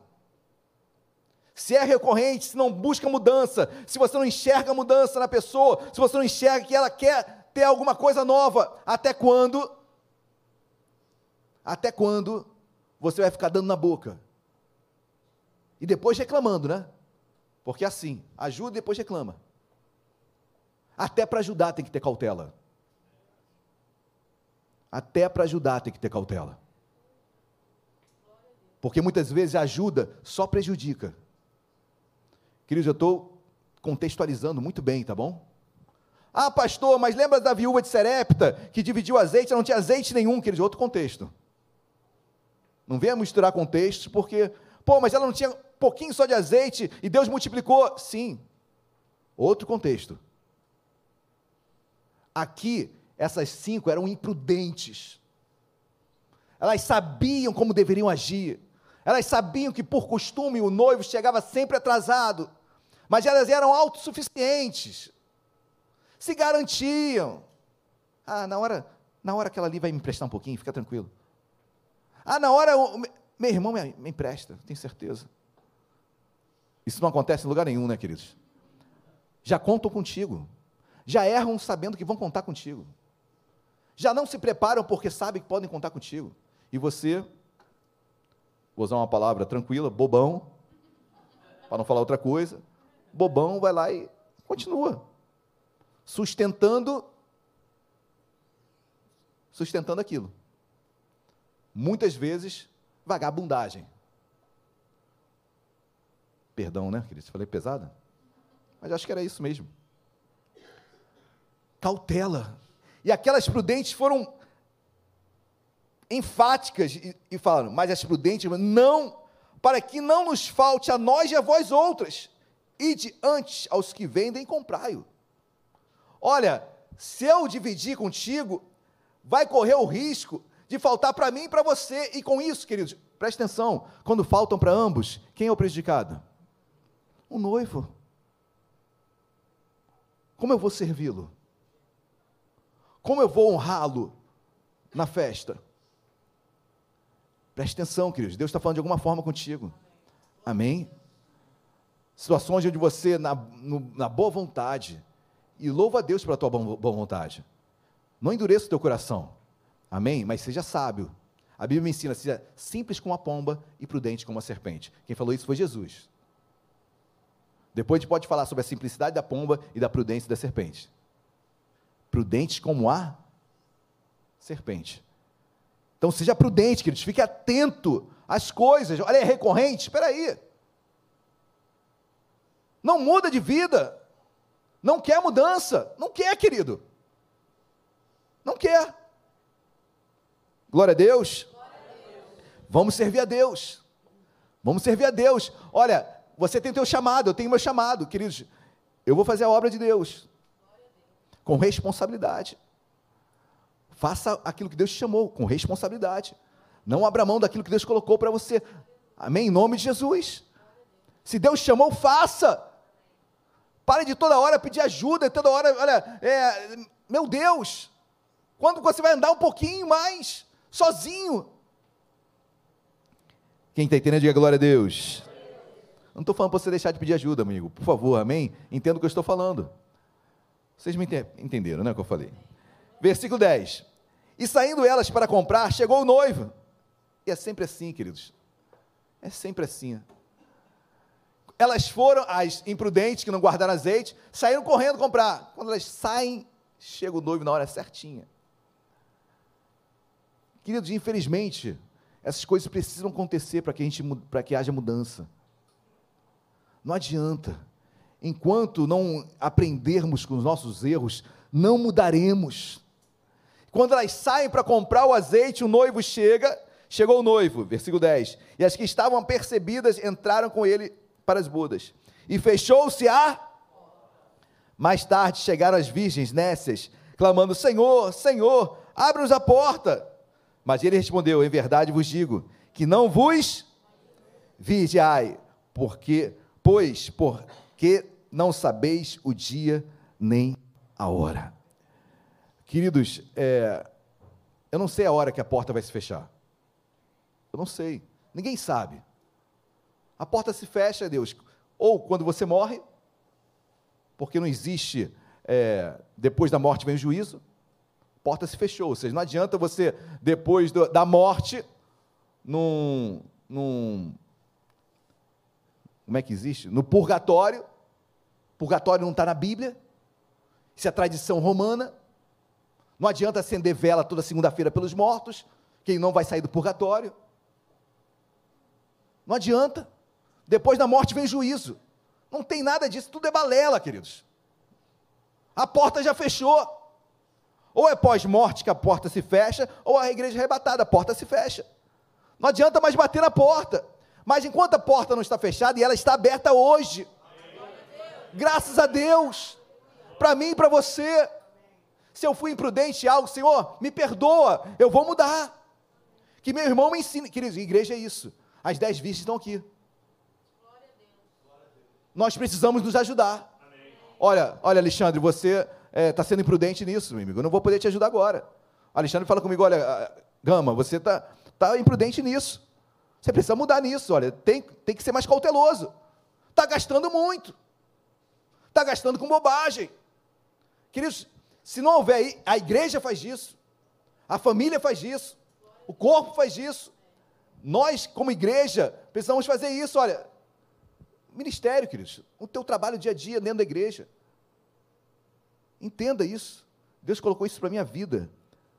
Todo momento eu vou agir dessa forma. Sempre eu vou estar precisando de alguém que me, que me socorra nessa área. Queridos, a porta está aberta a porta está aberta e nós somos essas dez virgens. Eu quero ficar com as prudentes, né? Eu quero ficar entre as prudentes. Eu sei que ainda existe muita imprudência em mim. Tem áreas das nossas vidas que nós somos imprudentes. O importante, queridos, é a prudência reinar em nós. Senhor, me ajuda. Senhor, não sou autossuficiente. Senhor, eu preciso de Ti. Senhor, eu quero caminhar contigo, eu quero vencer contigo, eu quero andar contigo. Amém, meus amados? Glória a Deus. Então, que você seja essas cinco prudentes, andando com cautela em Deus e o mais Ele fará sobre a sua vida. Amém? Vamos colocar de pé? Vamos orar? Todos entenderam? Glória a Deus? Fomos abençoados? Amém. Então, que Deus renove as suas forças, que nesse novo ano que se inicia hoje, que nós temos grandes desafios, vai ser um ano de muito serviço. Eu quero servir a Deus. Amém? Eu quero honrar a Deus. Eu quero iluminar o caminho do meu noivo. Eu quero exaltar o meu noivo. Eu quero que a minha vida seja ilumin... que eu possa iluminar outras vidas. Porque olha interessante, queridos, na caminhada do noivo até a festa, onde as dez virgens estavam com as suas lamparinas, os convidados vinham. E o convidado aparecia mesmo. Na caminhada até a festa, chegava, você nem convidou, ele aparecia e entrava na festa. Por quê? Porque o caminho estava iluminado. Quem ilumina é você. As vidas chegarão a Deus é através de você. Quem vai iluminar o caminho para a festa é você. Sou eu, somos nós. Somos prudentes. Mas se eu não guardar o meu azeite, queridos, e no, no, afã ou na boa vontade de dividir meu azeite, os dois ficarão sem. Me desculpa, mas eu não posso fazer no gabinete na hora que eu estou pregando, porque eu tenho que pregar. Não! Quem vai pregar? Desculpa, mas olha, o meu chamado agora, o meu ministério, eu tenho que servir aqui. Eu estou como número um, estou número dois, estou como obreiro hoje aqui. Não posso, não tem como. Eu estou servindo na casa de Deus. Ponto final. Amém, meus amados? Porque se eu dividir, a obra de Deus não acontece. E Deus quer, quer usá-lo, deseja usá-lo. Amém? Feche seus olhos. Deus amado, em nome de Jesus. Meu Pai, obrigado porque somos como essas cinco prudentes. Sim, nos esforçamos para sermos iguais a ela, a elas, Senhor. Senhor, continua nos edificando, nos moldando. Obrigado porque não somos autossuficientes. Muito pelo contrário, Senhor, precisamos de Ti. Sem Ti nada podemos fazer, carecemos da Tua glória, Senhor. Só estamos caminhando, iluminando o caminho do nosso Mestre. Estamos iluminando, meu Pai, para que outras vidas sejam salvas e caminhem conosco até as bodas do Cordeiro. Nos ajuda, Senhor. Deus, aquele que é imprudente, aquele que não pensa duas vezes, aquele que age, meu Pai, de muitas vezes de forma impulsiva, Senhor, nos trata nesta manhã. Nos trata nesta manhã. Deus, precisamos de cautela dia após dia, preparação prévia para aquilo que tu tens para nós. Obrigado, meu Pai, que o azeite fique abundante em nossas vidas. Deus, derrama azeite sobre as nossas lamparinas. Derrama, Pai, unção sobre nós. Derrama, Pai, unção para caminharmos e frutificarmos nesta terra. Queremos fazer a tua obra mais e mais nesse ano. Derrama do teu azeite, meu Pai, sobre nós. Precisamos de ti. Usa-nos em nome de Jesus. Amém e amém. Você crê nisso? Dê uma linda salva de palmas a Jesus. Glória a Deus. Glória a Deus. Podem se sentar, queridos. Você foi abençoado nesta manhã? Amém. Eu também fui muito abençoado. Queridos, nós temos ainda um momento muito especial. Eu quero chamar aqui nosso pequeno Davi Luca, os, os pais Agnamo, Agnano e Beatriz, e os avós babões, Marcos e Bete. Ô Glória, queremos apresentar o Lucas, o Davi Luca o Davi Luca. Queremos apresentá-lo ao Senhor Jesus. Temos certeza que Deus está nesse lugar. Amém? Vou pedir a ajuda do meu querido Alexandre aqui com o microfone. Venham aqui, vem toda a família, isso aí, toda a família. Amém. Toda a família. Será que o Davi vem? É muita fé. Vem?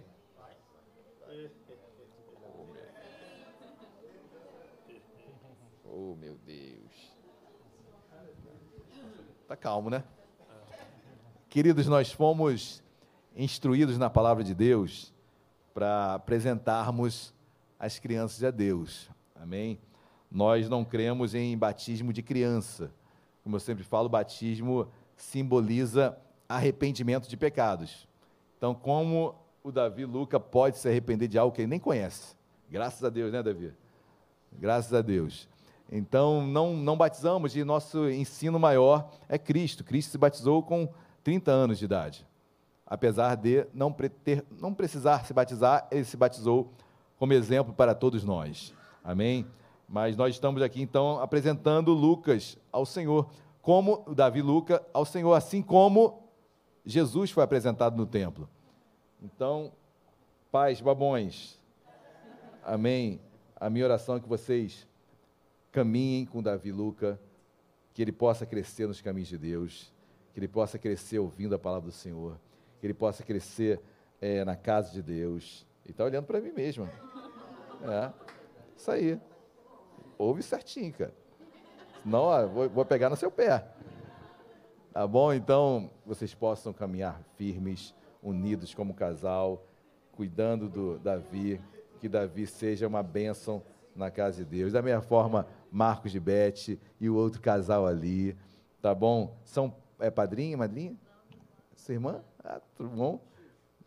são os tios, são os tios do Davi. Então, que a família toda esteja envolvida, como já estão, né? Na condução, na educação do Davi. E nós queremos apresentar o Davi ao Senhor. Amém. Queridos, eu tenho uma experiência, assim, há muito tempo na minha vida que, assim, ficou marcante na minha vida. Que um dia na minha antiga igreja, uma, uma, uma, uma mulher estava grávida e meu pastor foi orar por ela e ela caiu endemoniada, endemoniada. E o demônio ali falava: Olha, essa criança é minha, essa criança é minha, essa criança é minha. E o pastor, obviamente, repreendeu, expulsou o demônio daquela mulher. Mas eu aprendi uma coisa, né? Se, se o mundo espiritual, se Satanás pleiteia por uma vida, imagina Deus. Imagina Deus. É. Ele concordou, viu? É. Então, queridos, imagina Deus pleiteando pela vida de Davi. Quem vai tocar no Davi Deus pleiteando por ele, Deus lutando por ele. Amém? Então, estenda suas mãos para cá. Vamos orar pela vida do Davi. Amém? Com a bênção dos pais, com a bênção dos avós, dos tios, com a bênção da igreja. Vamos orar pela vida do Davi. Deus amado, em nome de Jesus. Senhor, o Davi é teu. O Davi, ó Pai, é plano teu, é sonho teu, algo que nasceu no teu coração.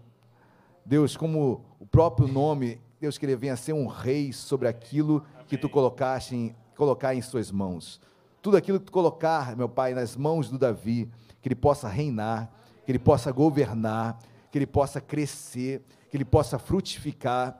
Livra o Davi de todo mal, livra das más companhias, livra da saúde para o teu filho, meu Pai. Ser com ele a tempo e fora de tempo, acampa teus anjos ao redor do Davi, meu Pai ser com os seus sonhos, seus planos. Já oro pela esposa que ele terá. Amém. Já oro pelos filhos do Davi, Senhor. Amém. Já oro pela sua infância, juventude, adolescência. Deus, já ora por tudo. Tudo é teu, Senhor. Consagramos o Davi a ti.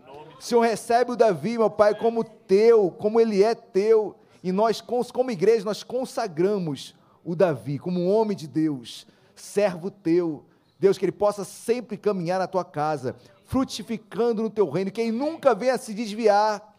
Amém. Senhor, dê sabedoria aos pais, Deus dê sabedoria aos avós, tios, para auxiliarem na educação do Davi. Amém. E que jamais, meu Pai, o Davi saia da tua presença. Jamais. Muito pelo contrário, que ele seja como aquelas cinco virgens prudentes, Amém. iluminando o caminho para outros. Deus, de sempre honrando ao Senhor Jesus. É que nós pedimos, Deus, agradecidos, em nome de Jesus. Amém e amém. Glória a Deus. Aleluia. Ele quase dormiu aqui, gente. Olha, isso é milagre, hein? Parabéns tá? Prazer te conhecer. Deus te abençoe, tá?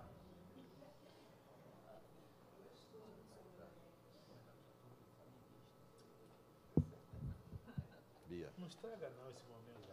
Tá?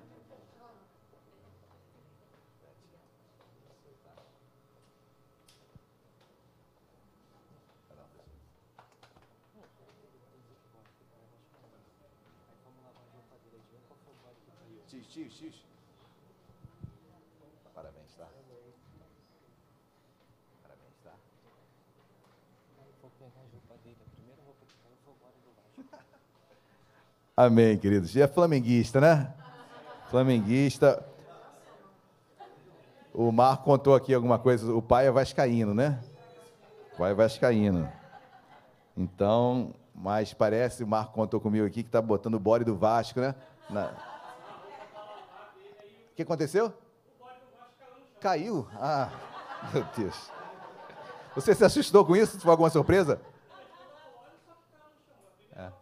Normal, assim como o noivo chega tarde, sempre cai, né? Queridos, sem brincadeiras. Amém. Deus abençoe a família. Deus abençoe o Davi. Um prazer conhecer. Amém.